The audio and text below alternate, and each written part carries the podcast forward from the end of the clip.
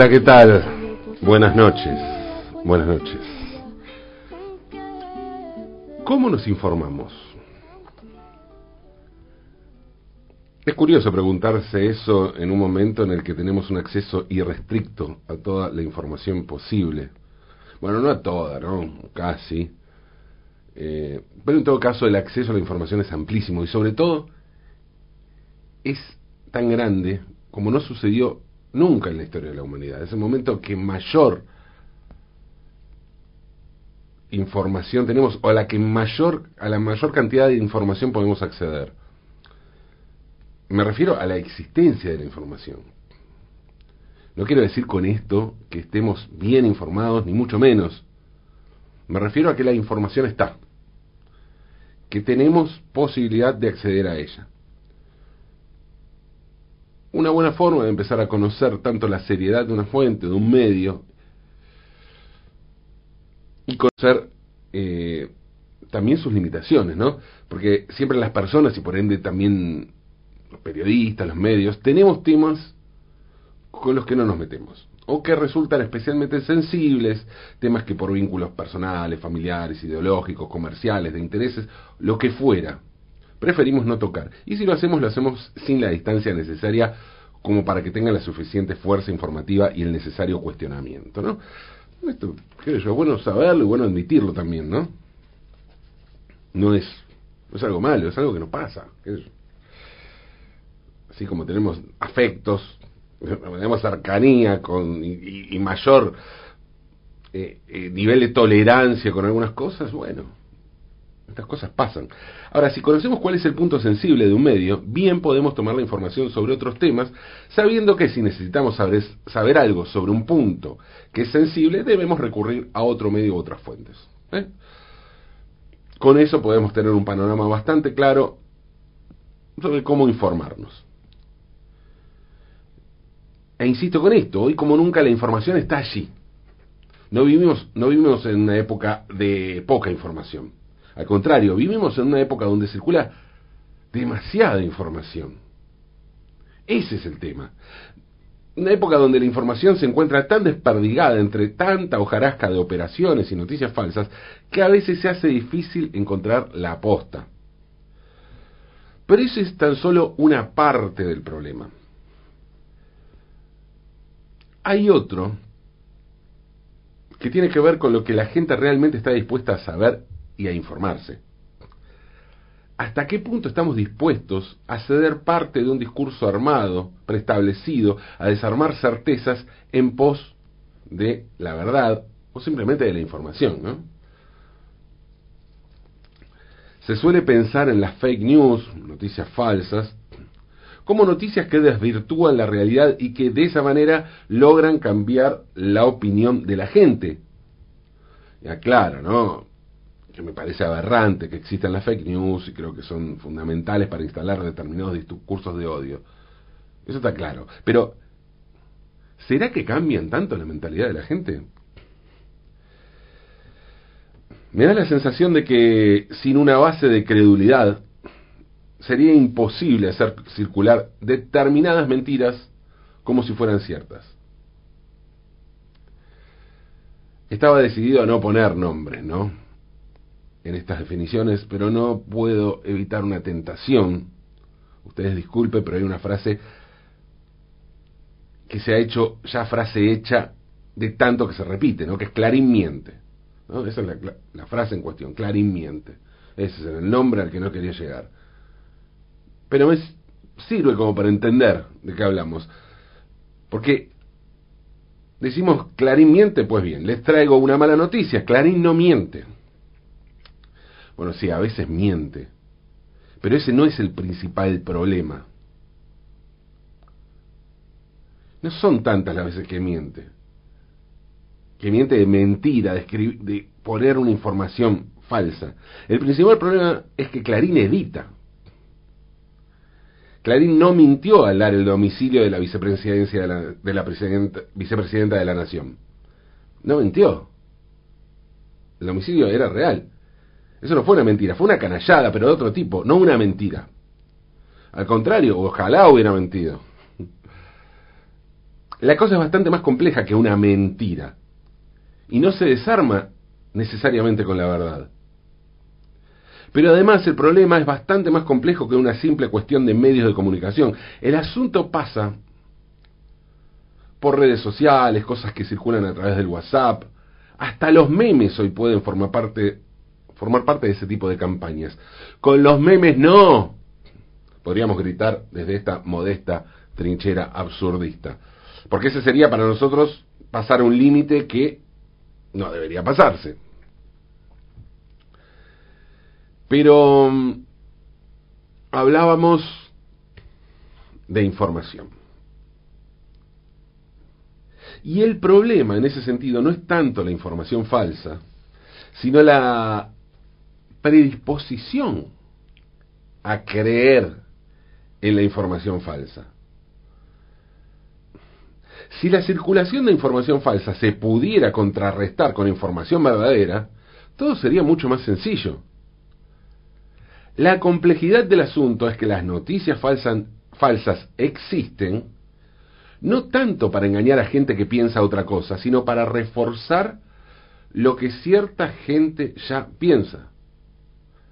Las noticias falsas funcionan para muchas personas como la constatación de que tenían razón. Ah, ves, mirá, mirá, claro, es como yo digo, ¿no? Mirá, ¿no? Ese tipo de pensamiento. Y si llegado el caso admiten que una noticia efectivamente era falsa, lo harán diciendo, bueno, esto es falso, pero podría haber sido verdad, ¿no? Eh, a propósito, pienso en noticias falsas, en la expresión noticias falsas, y es como, como suele hablar, lo que suele decir Laura Sherman sobre la pornografía infantil, que eso no es pornografía, ¿no? Eso es un delito. Esto, acá tampoco hay noticia, ¿no? No es una noticia, es una mentira. Pero bueno, como para también ver qué nombre les ponemos a las cosas, ¿no? Hablo de noticias falsas porque esa es la convención, además, la convención es un término en inglés, fake news. Pero mm, decía que hoy la circulación de información es avasallante, ¿no? Estamos saturados. No estamos viviendo una época oscura, por el contrario, es una época de muchísima luz. Hay tanta luz que a veces se hace difícil vislumbrar las cosas y muchas veces corremos el riesgo de quedarnos ciegos. Pero no son épocas oscuras. Épocas oscuras fueron otras, no muy lejanas. ¿Eh? Y cuando digo que no son épocas oscuras, no estoy necesariamente hablando de la luminosidad como algo bueno. Tienen otras complejidades, pero no oscuras decía que fueron otras las épocas oscuras hace 40 años, sin ir más lejos. Hace 40 años no existían ni Internet ni las redes sociales. Para informarse había que leer diarios, escuchar radio, mirar televisión. Y eran pocos y excepcionales los medios y los periodistas que salían del discurso oficial. Obviamente había una censura brutal. Curiosamente, los casos emblemáticos, ¿no? De excepciones de medios que salían de ese discurso oficial y que como podían tensaban el límite e iban más allá de lo que de lo que les permitía la censura. Los casos emblemáticos fueron una revista satírica y un diario en inglés. la revista satírica es la revista Humor, ¿no? que era uno de los medios más críticos y más opositores a la dictadura. Suele suceder que el hecho de usar la palabra humor hace que la censura se afloje, porque se supone que no se trata de algo muy serio, es serio, no es joda, es humor. Y la verdad, la revista Humor era algo muy serio. Había otro medio muy crítico de la dictadura, que era el Buenos Aires Herald un diario, sí, un diario, todos los días salía de Buenos Aires Herald en inglés. Argentina, o sea, un medio argentino, un medio porteño además, eh, pero escrito en inglés, con noticias de acá, pero en inglés. El primer medio que dio cuenta de la existencia de las Madres de Plaza de Mayo fue un diario editado en el país, pero en inglés. Esas fueron las pocas excepciones en medio de una época oscura. Pero hubo una más, además de la revista satírica y del diario en inglés. Una revista deportiva. Goles Match era una revista deportiva que apareció para hacerle competencia a El Gráfico, la histórica revista editorial Atlántida, aparecida en 1919, y que como toda la editorial había adoptado una línea dura a favor de la dictadura, con un papel especialmente repugnante durante, el Mundial 78. Goles Match era editada por Crea, una editorial que dirigía el italiano Benedetto Mosca, así se llamaba el, director de la editorial Crea. Era una revista deportiva pura, sin ninguna carga política o ideológica, pero sus principales periodistas sí tenían una posición política en contra de la dictadura. En lo personal, ¿no? La mayoría de ellos venían del gráfico y se habían ido de allí por el clima opresivo que vivía en la revista alineada con la dictadura.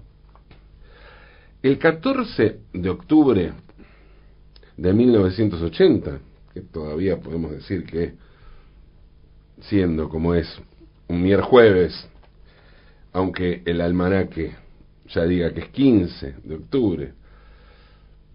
El 14 de octubre de 1980, el argentino Adolfo Pérez Esquivel, creador del Servicio de Paz y Justicia, que fundado en 1974, obtuvo el, el Premio Nobel de la Paz. La noticia cayó muy mal en el gobierno, ¿no? Pérez Esquivel era un militante de los derechos humanos que denunciaba los crímenes de la dictadura. En 1977, Pérez Esquivel fue detenido sin una orden y trasladado al Departamento Central de Policía, donde fue torturado.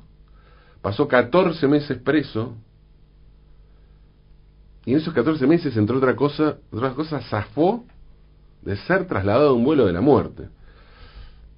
Y cuando lo liberaron pasó otros 14 meses vigilado.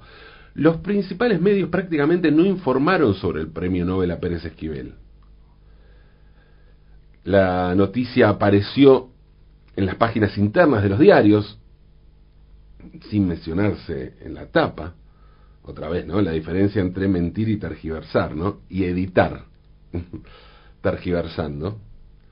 Y en todos lados la pregunta era por qué habían premiado a ese desconocido. Imagina, el, ya de por sí un argentino premio Nobel, el clima triunfalista que eso generaría a priori. Bueno, nada de eso sucedió, obviamente.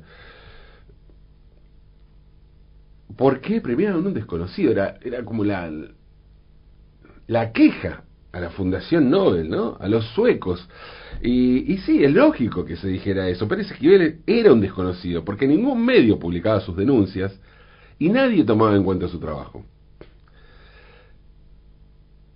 El comunicado que difundió la dictadura sobre Pérez Esquivel y que, bueno, tomaron varios medios que lo hicieron como palabra oficial decía lo siguiente. La acción desarrollada por Pérez Esquivel fue efectivamente utilizada para facilitar la impunidad de miembros de distintas organizaciones terroristas, por lo que debió ser detenido y puesto a disposición del Poder Ejecutivo Nacional. Pese a ello, cuando menguó, la virulencia de la lucha, fue puesto en libertad por una decisión autónoma del Poder Ejecutivo Nacional. Claro, tipo, era premiado con el Premio Nobel de la Paz, nada menos, algo tenían que decir, ¿no? Los milicos. El día en que le dieron el Nobel de la Paz a Pérez Esquivel, Carlos Ares,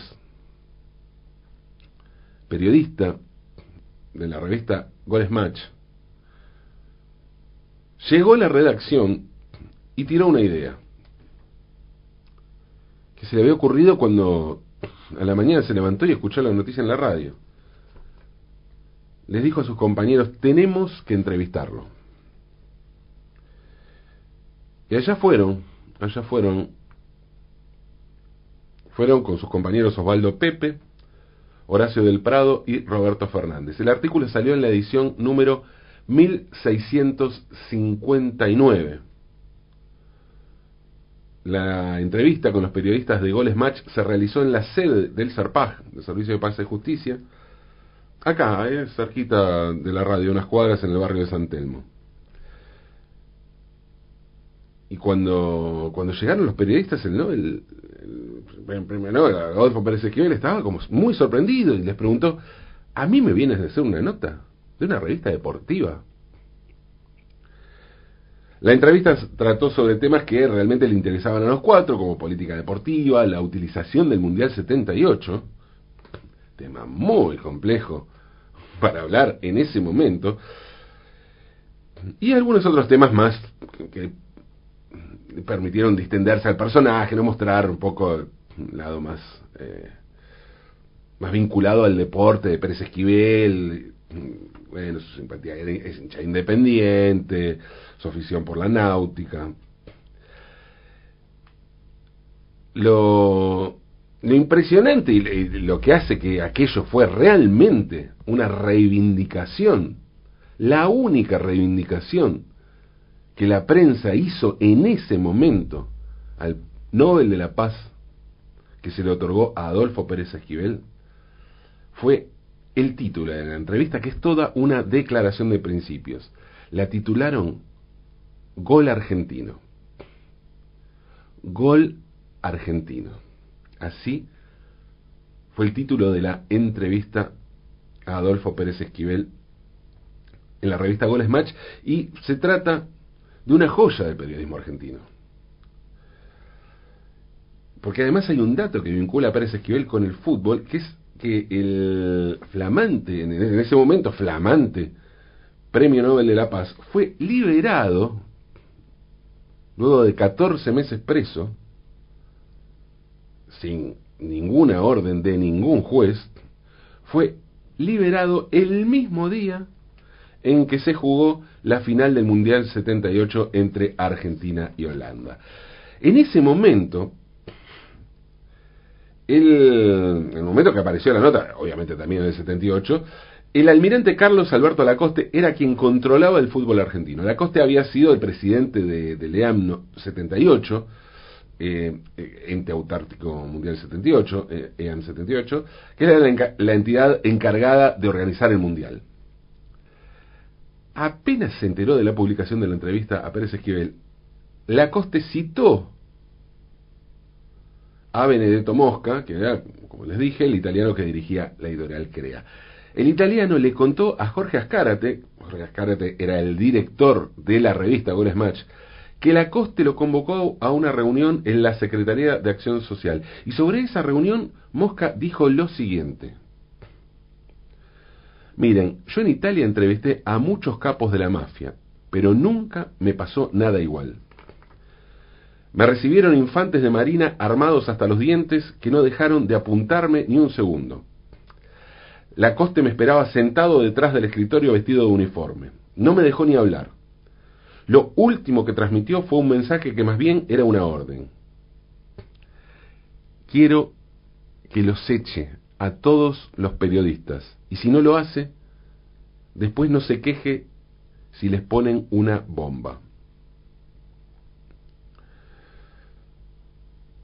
Al día siguiente de publicada la nota, Ascárate se fue de su casa y de la revista. Al poco tiempo Carlos Ares abandonó el país y se, exilió en España. Goles Match volvió a llamarse Goles a secas como se llamaba anteriormente. Revista Goles era una revista que tenía no un historial tan grande como el gráfico, pero sí tenía una historia muy importante eh, en la competencia de gráfico, como les dije. Volvió a llamarse Goles a Seca a fines del 81, de 1981, y comenzó un lento e inexorable declive, ¿no? Su staff ya había sido diezmado. El nuevo director pasó a ser Daniel Galoto, un hombre de la coste que había pasado por el EAM 78. Unos meses después, menos de un mes después, en realidad, el 2 de noviembre de 1980 se publicó otra entrevista a Adolfo Pérez Esquivel, pero esta vez fue en Gente, la revista más identificada con la dictadura, justamente de Editorial Atlántida. ¿no? La entrevista la hicieron René Salas y Osvaldo Levoso, dos periodistas apologistas de la dictadura, y en la presentación de la entrevista la revista se preguntaba lo siguiente, ¿qué se quiso premiar con este Nobel de la Paz? Mejor dicho, ¿Qué se quiso censurar? Reprochar.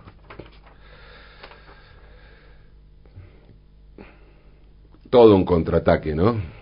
Para aquello que había sido el gol argentino. Como dije, eran épocas oscuras, pero así todo siempre, siempre en medio de la oscuridad aparece algún foquito, alguna vela tenue que nos muestra que existe alguna leve posibilidad de vislumbrar algo de claridad.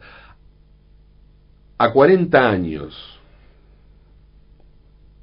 de la obtención del Premio Nobel de la Paz por parte del gran Adolfo Pérez Esquivel, a 40 años de aquel gol argentino, tanto de los derechos humanos como de la dignidad periodística y de la información, lo mínimo que podemos hacer es celebrar a la gente que echó un poco de luz en medio de la oscuridad más tenebrosa. Iluminemos, iluminemos, aunque es de noche.